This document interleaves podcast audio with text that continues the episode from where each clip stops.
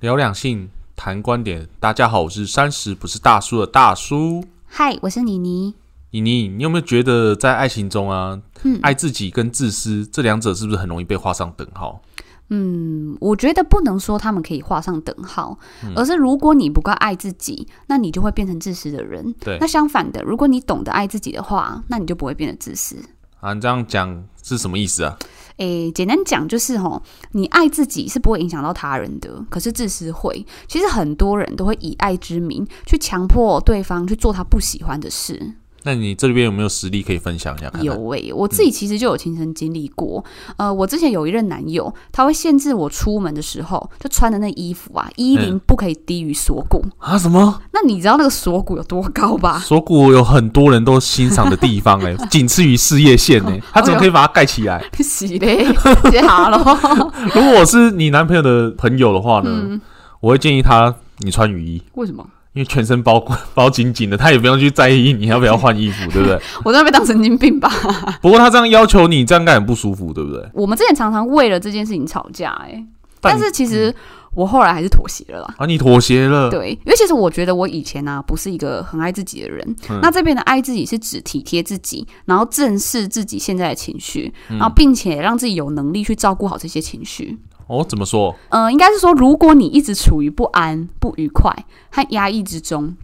那你很容易在跟别人相处的时候啊，你只会想到你自己啊、譬如说，你会一直想说，哎、对方会怎么看我？哎、真的哎，那我现在在做这件事情对不对？应不应该？那这时候你在看任何事情的角度，就会围绕在自己身上啊。其实我会觉得说，这都不是对方想要的，就是完全就是只是想要满足自己的情绪和需求。那你所衍生出来的行为，就会让你整个人看起来是自私的，哦，对啊。那譬如说，你会想要掌握，或者是说你会想要控制对方。哎、你这样我还蛮能感同身受的，哎，怎么说？因为我曾经有一个男性友人啊，他有跟我分享他的故事。嗯他当时呢，自认为他在这一段感情里面呢，投入很多，而且他觉得他很爱对方。嗯，可是呢，他在爱情当中呢，他做了很多错误的示范。哎，什么意思？其实呢，他会限制他的女朋友呢的交友圈，像是呢唱歌呢不能有异性啊，这样这很难吧？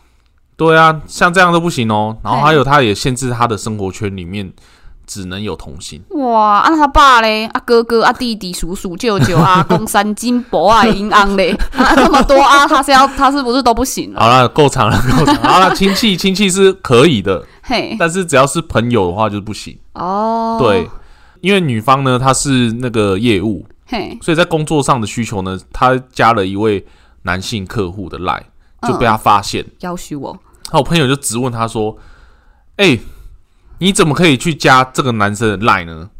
然后呢，女生就忍不住爆发说：“为什么你要限制我这么多？这是我的工作啊！哼，为什么只要不顺你的意，你就要大发雷霆呢嗯，？”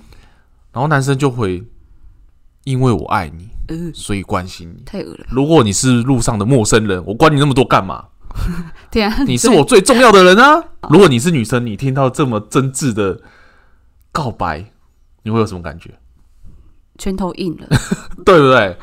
然后呢，女生呢，当然听完就很无奈啊。嗯，然后她就说：“你的爱真的很自私，自私到让我快要窒息了。”嗯讲当然呢，他们这段感情的结尾呢，就是以分手收场这样子哦，收场。对。哦，然后呢，我那个男朋友呢，到现在自始至终，他都觉得说，他在这段感情投入了这么多，这么爱他，嗯为什么会是这样的结果？嗯，我听完觉得我的安棍被勒住了呢，啊，那个气管也被堵住了，感觉我也要不能呼吸了呢。我觉得他就是典型的需要去看精神科吧。你有看，你应该是病刚塞住吧？你应该去看的是耳鼻喉科，对不对？啊，那你去你那个痔疮发作的时候要看什么科？我没有痔疮啦，好不好？认真一点，好不好？嗯，其实呢，我可以理解呢他的感受，怎么说？因为我以前呢也曾经有过跟他一样的想法，嗯嗯、不希望增加我我无法控制的一些状况，例如呢，对方认识新的朋友啊，嗯或者是融入了新的社交圈，这些我都没有办法接受。啊，真的假的？对，而且呢，我以为呢这些都是不安全感造成的，嗯，而且是对方造成给我，所以他要给我这些安全感，你觉得他必须为你的情绪负责就对了。对，为这个安全感负责。哦，那所以大叔，你觉得你朋友会有这些行为，是因为他没自信吗？哦，其实我后来呢有发现呢，其实会这样呢，他就是对自己没自信，而且呢，生活重心呢就只是在爱情里面，所以很容易呢让对方呢感到压力。那你会觉得要怎么做才可以不要让生活重心只剩下爱情？其实很简单呢，就是做一些尝试从来没有做过的一些事情。嗯，然后当你踏出去之后呢，嗯，你开始呢就会建立了自信心。嗯，慢慢的，我们就不会过度期待别人该给予我们什么样的回馈，才能使我们获得满足。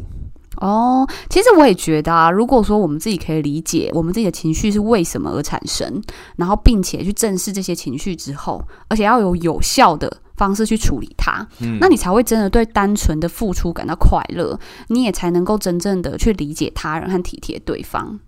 哎，那你你你有没有遇过自私的人？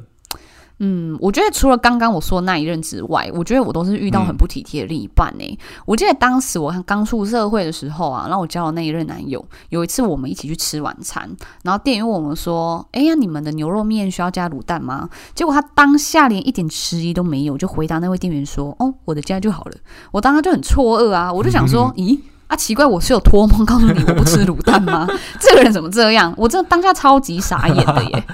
我昨天还梦见你跟我托梦说，这次节目尾声要你来总结，是不是对你很体贴？好，啊，那我要来喽！好来，好，无爱一身轻，有爱变神经。各位拜拜！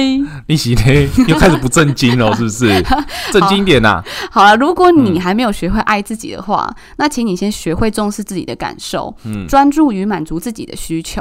当你能够满足自己，然后爱自己之后，其实你自然而然的就会有余力去关注身边的人事物。真的，如果你喜欢今天的内容，麻烦你评分五颗星、订阅、点赞、加分享。如果你有什么想要分享或讨论的两性问题，欢迎下方留言或私讯告诉我们哦。See you next time。谢谢，拜拜。